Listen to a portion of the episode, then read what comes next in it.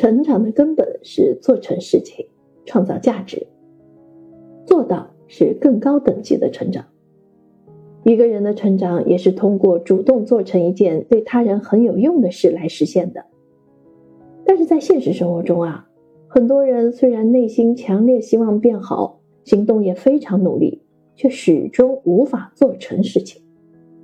这背后的原因通常是缺少价值意识、输出意识、创造意识、作品意识以及利他意识等等。认知驱动。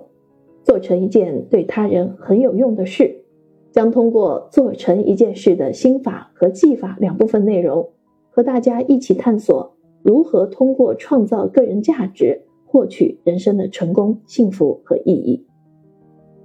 从习惯养成到技能培养，从对内输出到对外输出，从成为更好的人到成为更有价值的人，这些刻意的转变。会让我们走出焦虑的怪圈。单纯依靠意志力的努力往往是盲目的，所以人们会反反复复的起念，又反反复复的失败。一个人只有了解做成一件事的来龙去脉，看清事情本质后，才能走出反复尝试却劳而无功的困境。